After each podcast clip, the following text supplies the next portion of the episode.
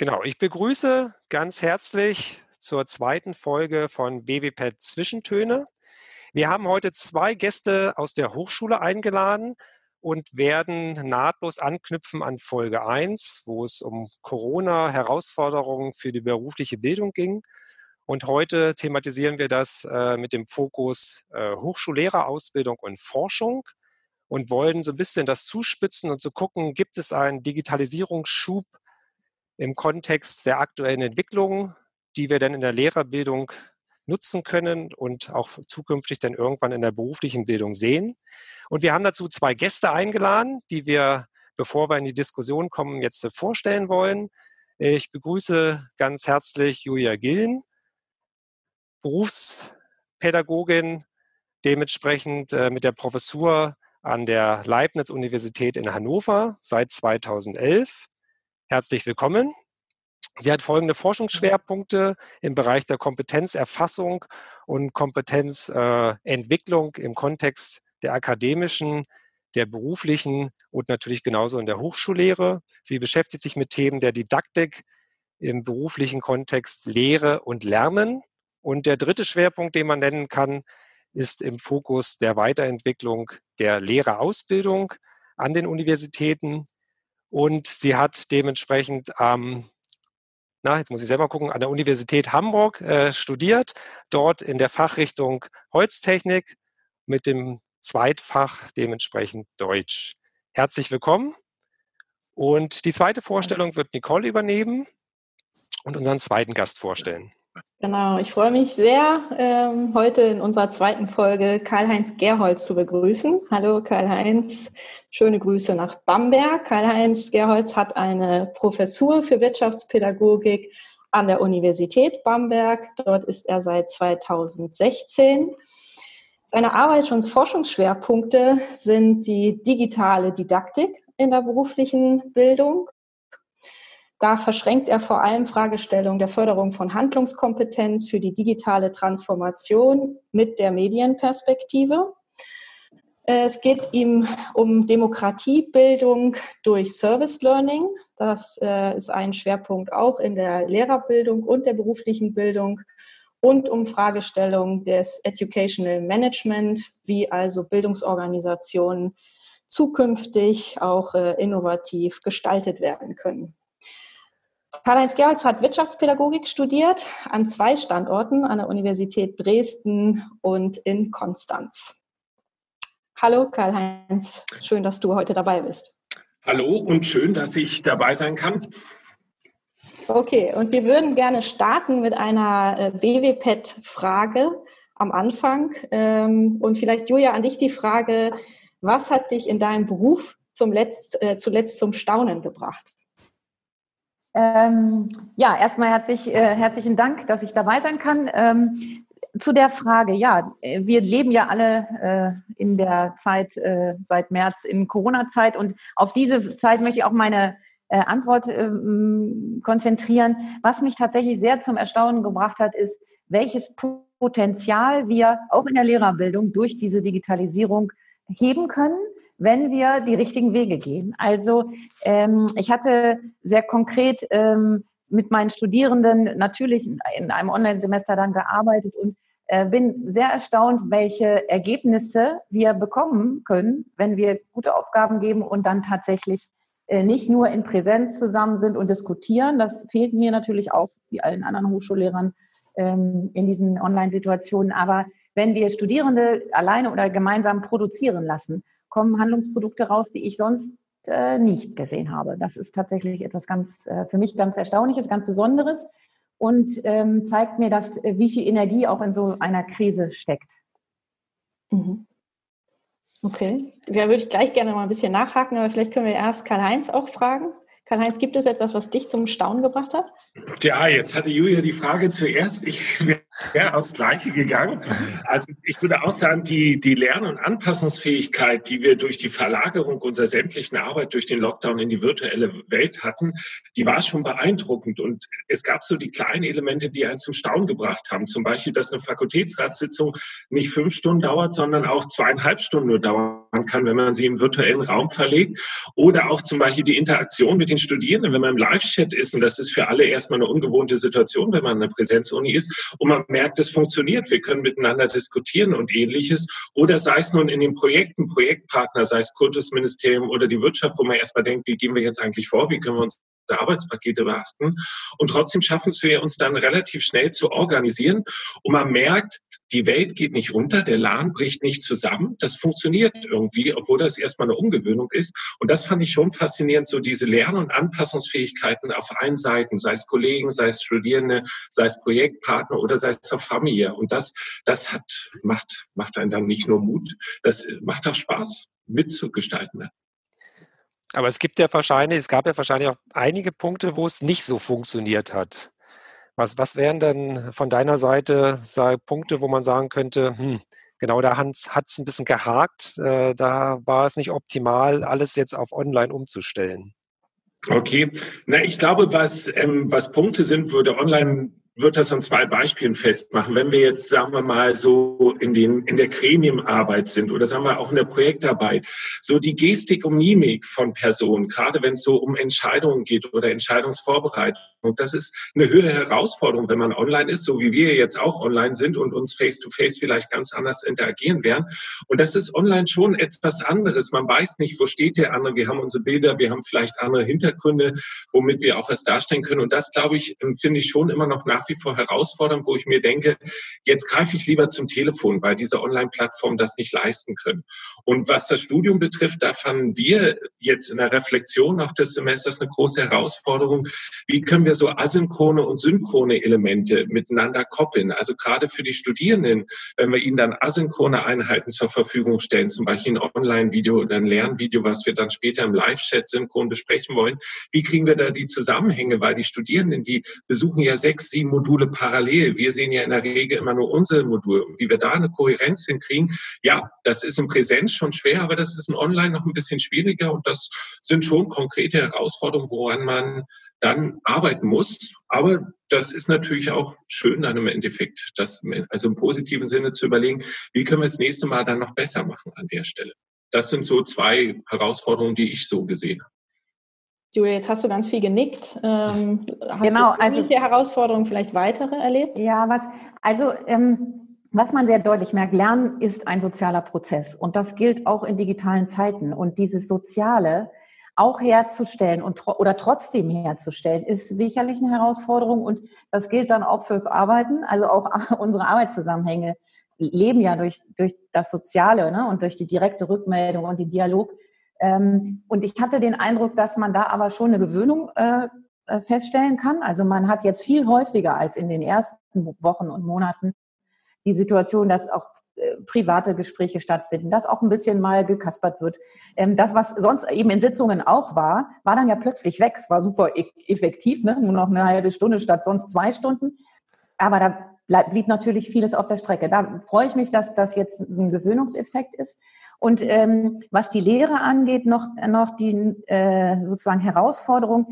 Ich glaube, diejenigen, die versucht haben, das, was sie sonst in der Präsenzlehre machen, eins zu eins in den digitalen Raum zu übertragen, die sind sehr belastet gewesen. Und zwar sowohl die Studierenden äh, vor allem aber die Dozierenden.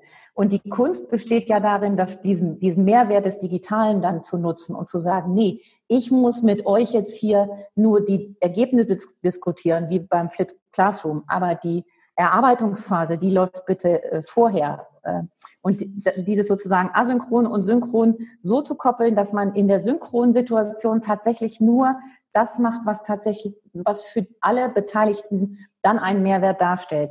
Das finde ich nicht einfach und hochschuldidaktisch auch eine Herausforderung und habe da ähm, äh, häufig dran, ähm, mir selber sozusagen gedankt, dass ich didaktisch Didaktik als Feld habe und, und selbst sozusagen ähm, äh, solche Kategorien im Kopf habe, wie das geht mit Aufgaben geben, mit projektorientiertem Lernen. Ich habe zu vielen, auch jüngeren Kolleginnen in unserer Uni den Kontakt, die aus in ganz anderen Wissenschaften unterwegs sind, die total baden gegangen sind, weil sie didaktisch gar nicht die, die sozusagen Varianz haben.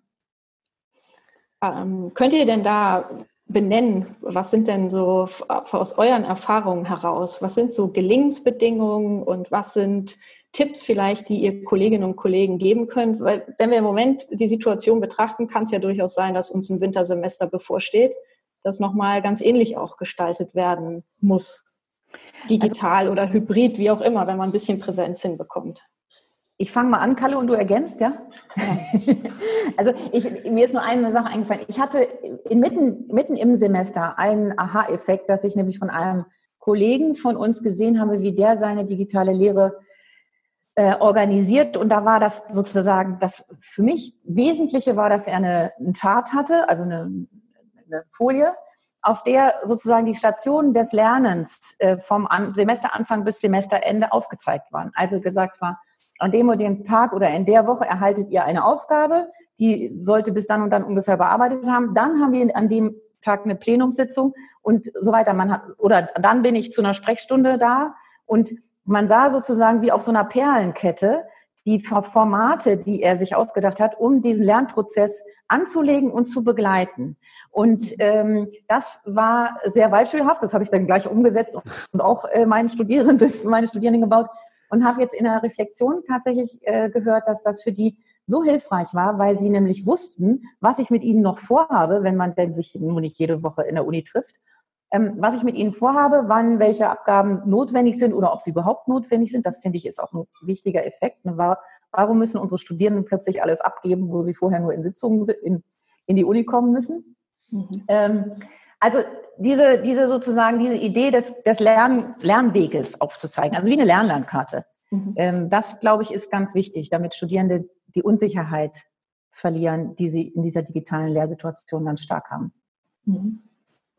Karl-Heinz, Ergänzung? Also das, was Julia gesagt hat, würde ich auch ergänzen. Ich, hätte das noch so auch formuliert als ähm, die klare Kommunikation am Anfang der Studierenden. Wir haben nun immer mal noch die Situation an den Unis, dass wir sehr unterschiedliche Plattformen benutzen, sei es nun Teams, sei es Zoom, sich zu treffen. Wir haben unterschiedliche Learning Management Systeme. Wir haben die Homepage, wir haben vielleicht Instagram und ähnliches. Und wir müssen den Studierenden relativ klar am Anfang irgendwie aufzeigen, das ist unsere Idee, wie wir euch dieses Semester begleiten wollen, dass sie wirklich die Orientierung haben und sich nicht die Informationen suchen würden. Also das so als Lernkarte finde ich das ein sehr schönes Bild. Dann muss ich aber zugeben, da wird ähm, das andere, was jetzt eher so, was man häufig liest, würde ich nicht immer so empfehlen.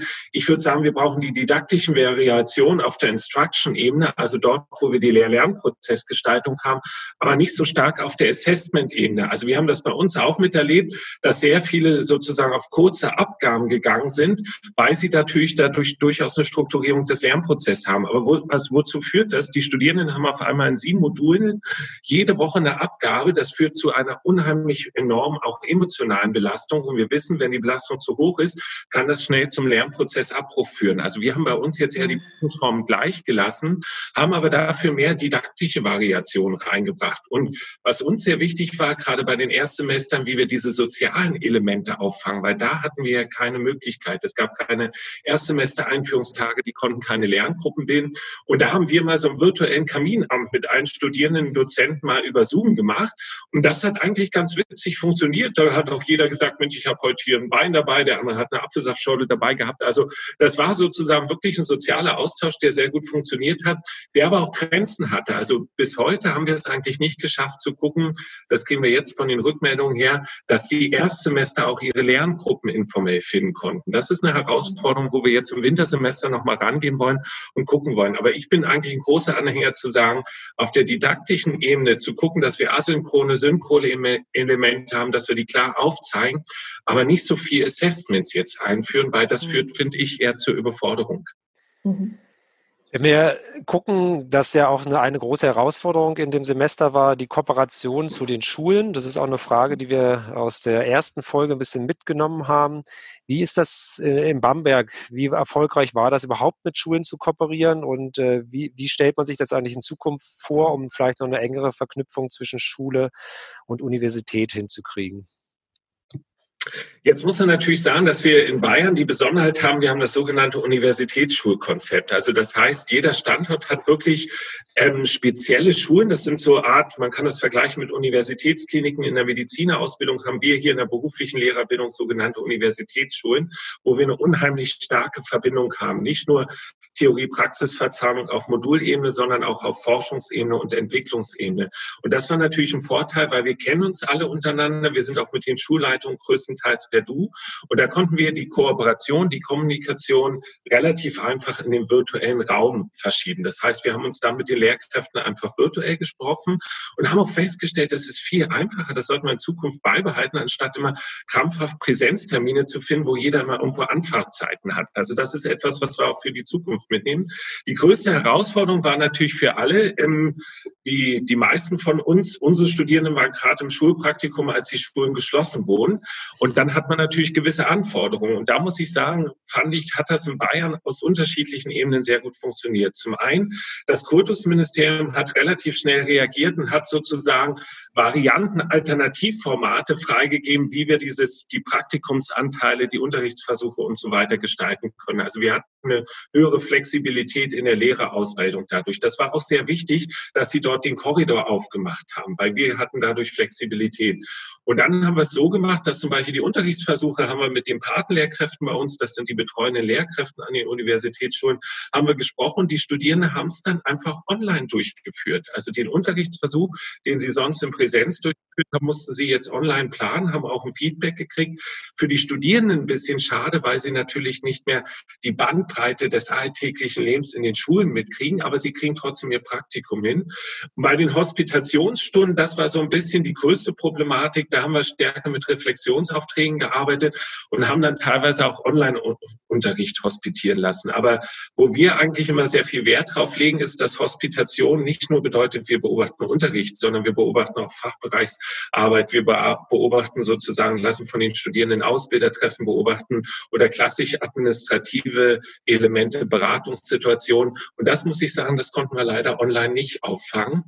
Da muss man mal gucken, wie wir es im nächsten Semester regeln, ob es da ein bisschen flexibler wird. Also summa summarum würde ich sagen, wir konnten es in der Krise relativ gut managen, weil wir eine enge Verbindung haben. Aber man hat an vielen Stellen auch die Grenzen gesehen, wofür eigentlich auch so die Praxisphasen da sind und die man dann wirklich auch in der Präsenz braucht.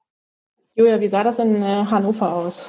Ja, ähm, in, in, also äh, was genauso war, war, dass die äh, Praktika abgebrochen werden mussten, weil äh, die Schulen geschlossen waren.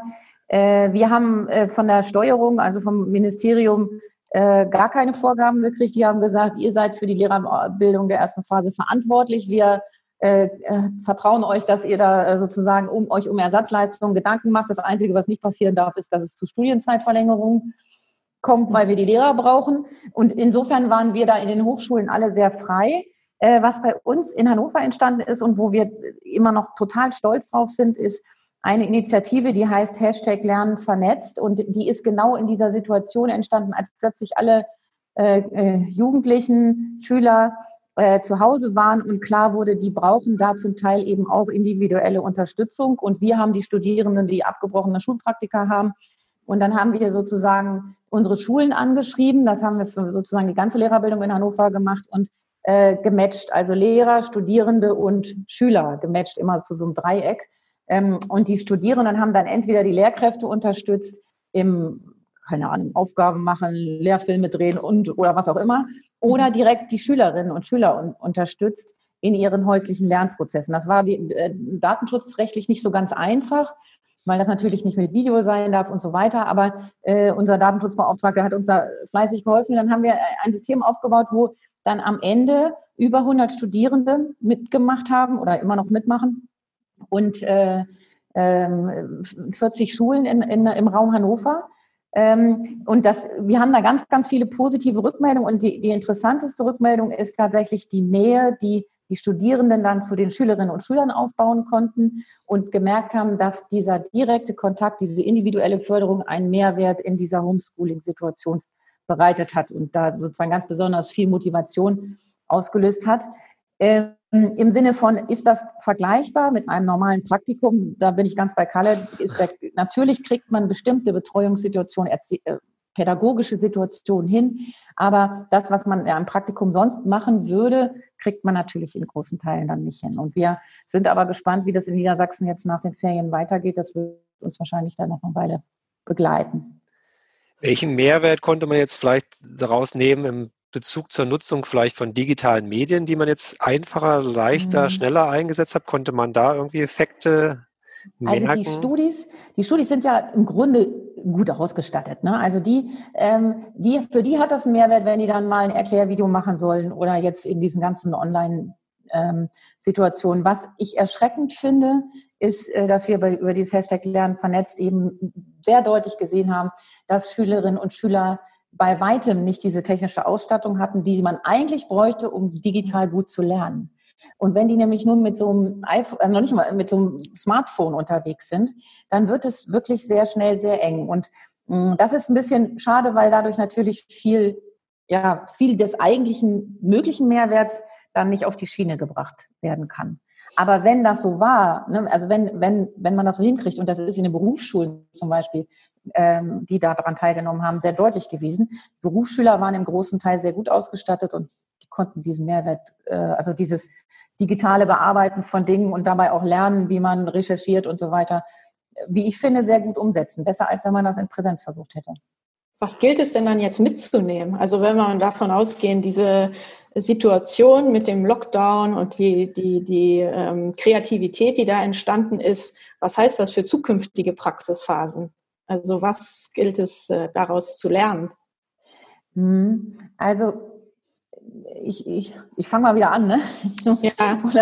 ähm, was, ich, was ich doch sehr ähm, äh, gerne oder was man mitnehmen sollte, ist tatsächlich diese äh, Studierende-Schüler-Beziehung in den Blick zu kriegen und nicht so sehr der Studierende ähm, ist äh, sozusagen Hilfslehrer oder bei dem Lehrer und ähm, macht Unterricht, aber es, es baut sich sozusagen keine direkte Lehr-Lernbeziehung auf. Und dieses der direkten Lehr-Lernbeziehung, das gibt ja den Studierenden so viel, wenn sie merken, dass sie pädagogisch wirken und dass Schülerinnen und Schüler dankbar sind, dass sie da sind. Das ist ja das, was auch den Lehrerberuf so toll macht. Das erfährt man aber im Praktikum immer dann nicht, wenn man zu sehr in sozusagen Unterrichtsaktionen ist. Mhm. Und das fände ich toll, wenn wir es irgendwie schaffen würden, diese, diesen e-, Effekt von individueller Förderung, den das auch für die Lehrkraft hat, mhm. äh, im, im, Praktikum aufrechtzuerhalten.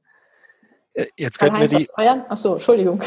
Aus euren Erfahrungen, Karl-Heinz, vielleicht ein, eine Sache, die man mit weiterführen sollte? Ja, vielleicht, vielleicht zwei Sachen. Die eine Sache ist, die ich sagen würde, ist, dass wir, wenn wir vorher sehr stark sozusagen digitale Medien als Innovationsbringer diskutiert haben, das ein bisschen nüchterner zu sehen und sagen, sie sind gute Instrumente, um guten didaktisch qualitativ hochwertigen Unterricht zu machen.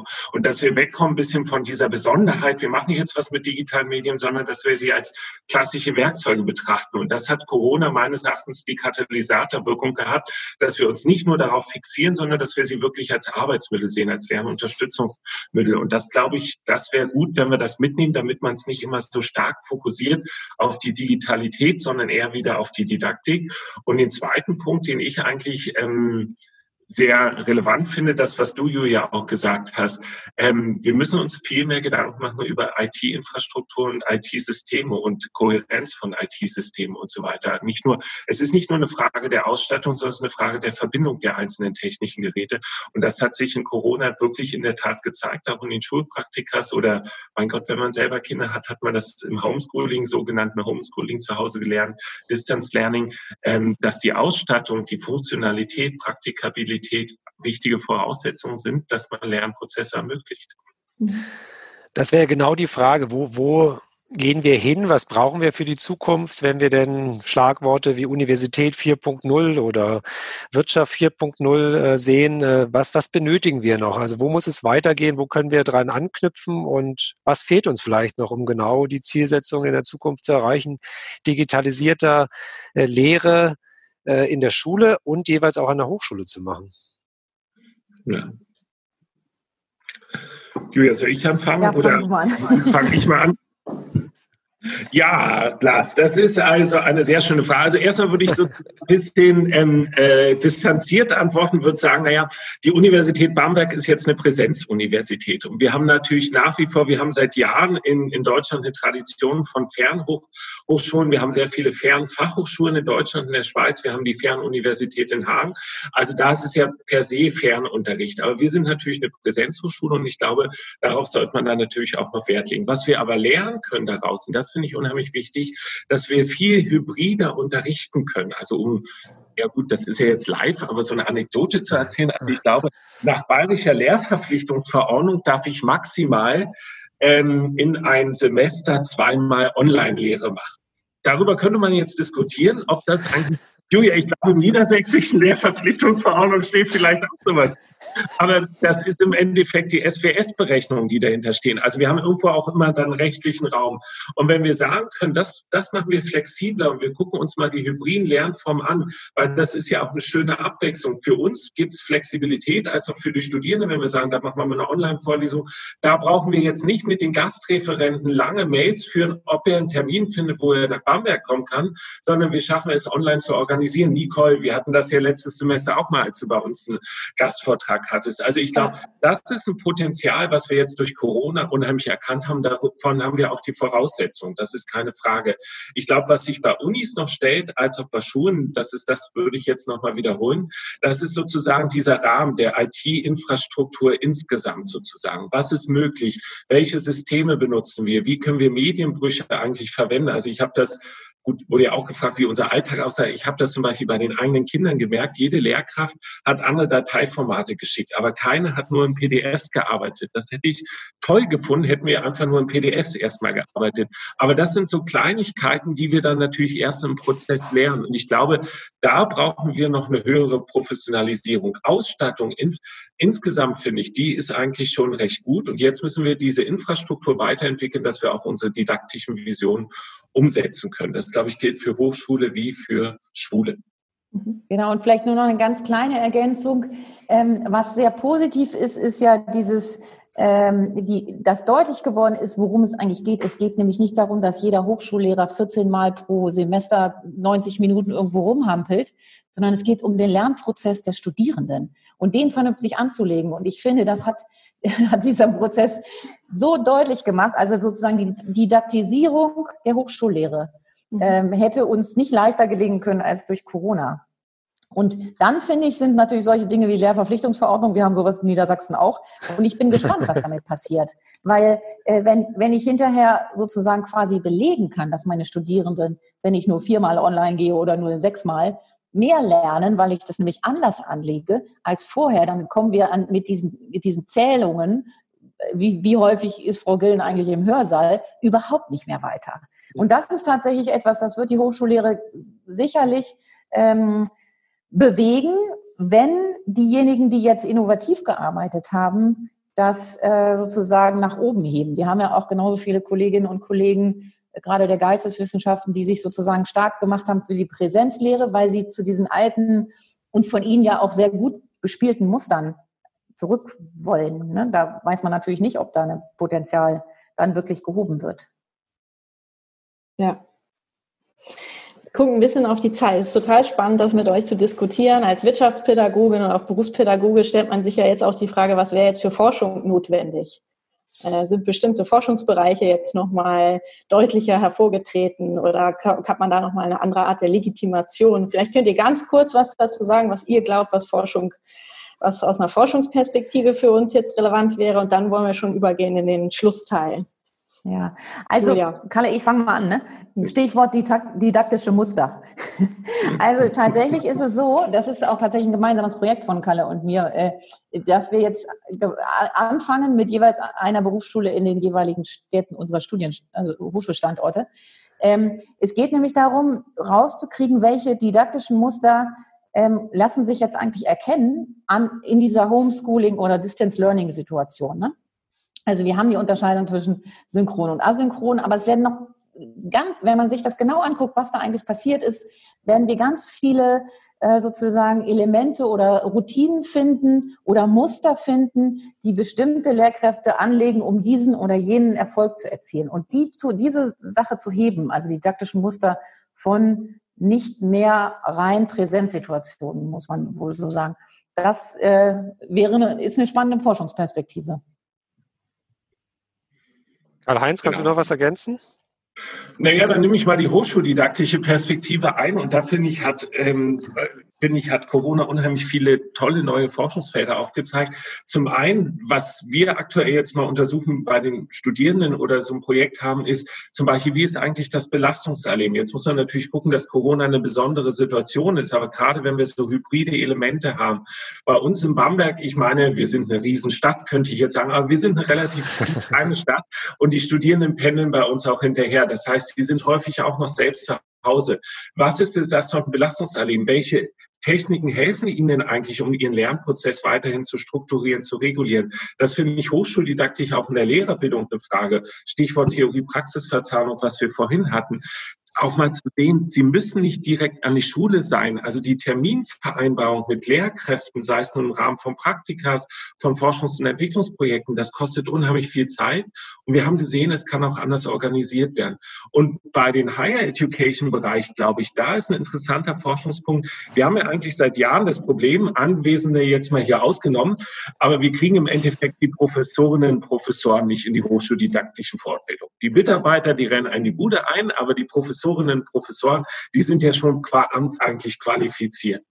Ähm, und jetzt durch Corona haben sie festgestellt, Mensch, da gibt es ja bestimmte Stellen, die geben mir eine sehr wichtige Beratung. Also dass wir Hochschuldidaktik im Endeffekt auch viel stärker beratungsorientiert bei den Lehrenden gucken. Also die berühmte Problemorientierung zu sagen, wo könnt, könnten wir uns jetzt, wenn wir jetzt als eine hochschuldidaktische Stabsstelle uns denken, wo könnten wir dort hilfreich sein? Und das, glaube ich, könnte ein Schub sein, auch bei der Hochschuldidaktik, dass wir im Endeffekt auch stärker die Breite im Oberbau erreichen. Die sind natürlich alle gut, aber vielleicht können wir sie an bestimmten Stellen noch ein bisschen besser machen. Okay, dann leiten wir den Schlussteil ein. Und ich würde noch mal eine Frage hervorheben und Lars kommt dann mit der zweiten, ähm, die wir aus der ersten Folge mitgenommen haben. Ihr arbeitet ja viel mit Schulen auch zusammen und wir hatten eine äh, Lehrerin, äh, die hat ganz konkret die Frage formuliert, unabhängig von Corona auch, was kann denn Schule tun, um eine Zusammenarbeit, eine Kooperation von Schule und Universität stärker ähm, zu fördern? Also was könnte aus einer Schulperspektive getan werden? Ihr dürft Wünsche formulieren. Also ähm, ich habe, ähm, wenn, wenn ich überlege, mit welchen Schulen wir viel zusammenarbeiten, dann sind das immer die Schulen, die mit ganz konkreten Anliegen oder Projekten kommen und sagen, guck mal, wir machen das, das ist, finden wir spannend, findet ihr das eigentlich auch spannend? Und kommen wir da irgendwie zusammen? Mhm. Äh, je unklarer Schulen den Kooperationswunsch formulieren und so, wäre doch schön, wenn wir mal und so, äh, desto länger braucht man, um dann irgendwas zu finden, was auch, also was für uns spannend ist und wo wir auch das Gefühl haben, da helfen wir denen weiter. Also man, ich fände Kooperation immer dann sinnvoll, wenn man merkt, dass beide Beteiligten etwas voneinander haben. Für mich reicht es, wenn, wenn das Unterfangen in der Schule spannend ist. Ich wünsche mir aber natürlich auch, dass unsere Kooperation für die was bringt, außer dass sie sich Leibniz-Uni irgendwie Kooperationspartner der Leibniz-Uni an die Tür nageln können. Das fände ich irgendwie, finde ich immer unspannend. So, insofern, je konkreter, und dann auch gerne je äh, sozusagen ähm, kreativer. Also äh, das, das sind auch die Schulen, die kreativ Lösungen finden oder Ideen haben, sind immer die, mit denen wir am liebsten zusammenarbeiten. Weil wir keine äh, Universitätsschulen haben. Da kann man, glaube ich, ganz gut anknüpfen an die, die zweite Frage, die wir vom letzten Mal haben. Da ging es um exemplarisches Unterrichten. Also wie kann man im Bereich der Kompetenzentwicklung in der Lehrerausbildung so ein bisschen überlegen, äh, welche Inhalte man jetzt auch wirklich auswählt, wie man jetzt auch zu, zu bestimmten Schwerpunkten kommt und äh, wie kann da eine Lehrerbildung äh, da einen Beitrag leisten, um wirklich dann auch die Kerndinge, sage ich mal, der Lehrerausbildung zu fokussieren, die nachher auch im Berufsschulalltag eine Relevanz haben. Was könnte man da aus, aus Bamberger Sicht dazu sagen?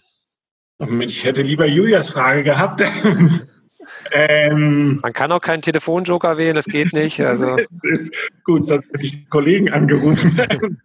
Nein, ähm, also ich glaube, das ist, das ist schon eine knackige Frage, weil das wissen wir seit Klafki, dass das sozusagen immer eine Frage ist, die uns alle rumtreibt und in der Kompetenzorientierung genau, wenn man sagt, wir wollen eigentlich situative Designs, aber es geht ja auf die typischen Situationen vorzubereiten, auf strukturell ähnliche Situationen. Das ist eine schwierige Frage. Ich würde das mit zwei Sachen, also zwei, sagen wir mal, zwei Konturen beantworten. Die eine Kontur wäre, ist, ich glaube, wir müssen in der Lehrerausbildung an der Universität viel stärker darauf achten, dass wir so eine, ich nenne nenne es mal didaktische Entwicklungskompetenz bei den Lehrkräften fördern.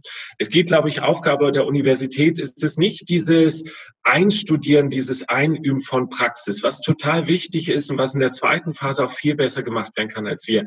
Aber diese Neugierde zu wecken, sozusagen Unterricht in der Lage zu sein, Unterricht in jeder Woche nochmal neu denken zu können. Nicht, dass man das für 24 Wochenstunden machen muss, aber für eine, einmal im Monat zu überlegen, wie könnte ich das neu denken? Dafür brauche ich eine didaktische Entwicklungskompetenz.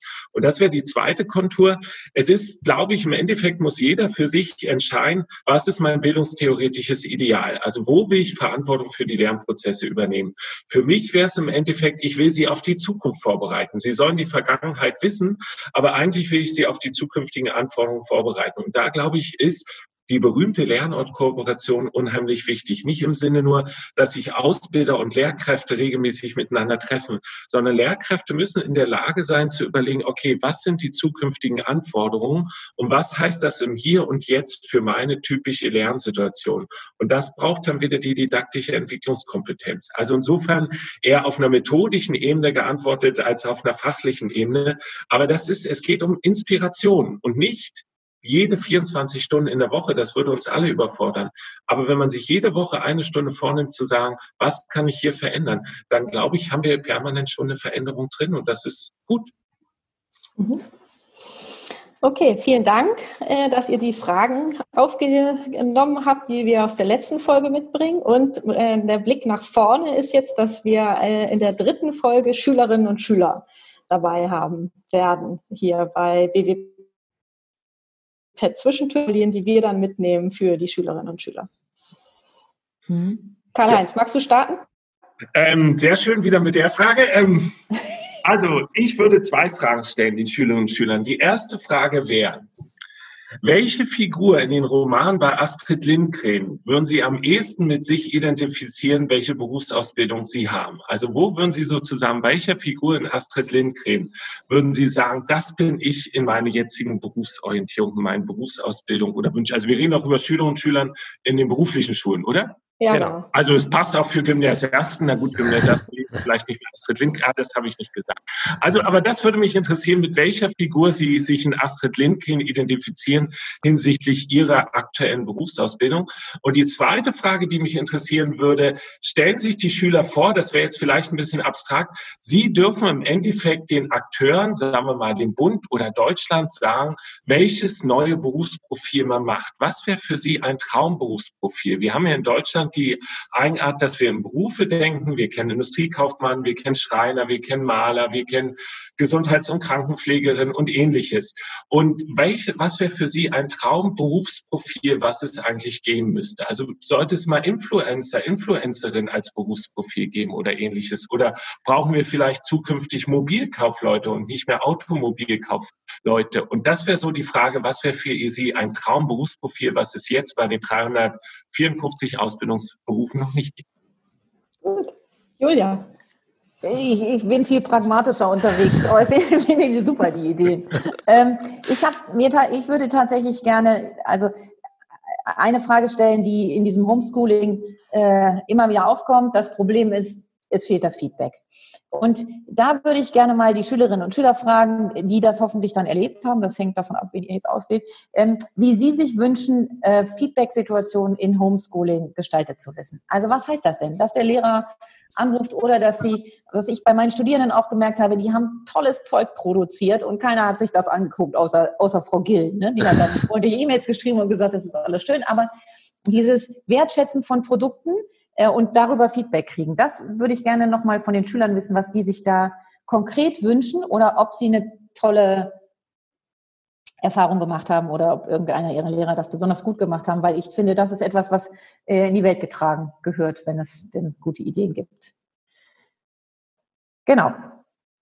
Okay, dann nehmen wir die Frage mit, um es dann in die Welt tragen zu können. Hören mal, was die Schülerinnen und Schüler antworten auf eure drei spannenden Fragen.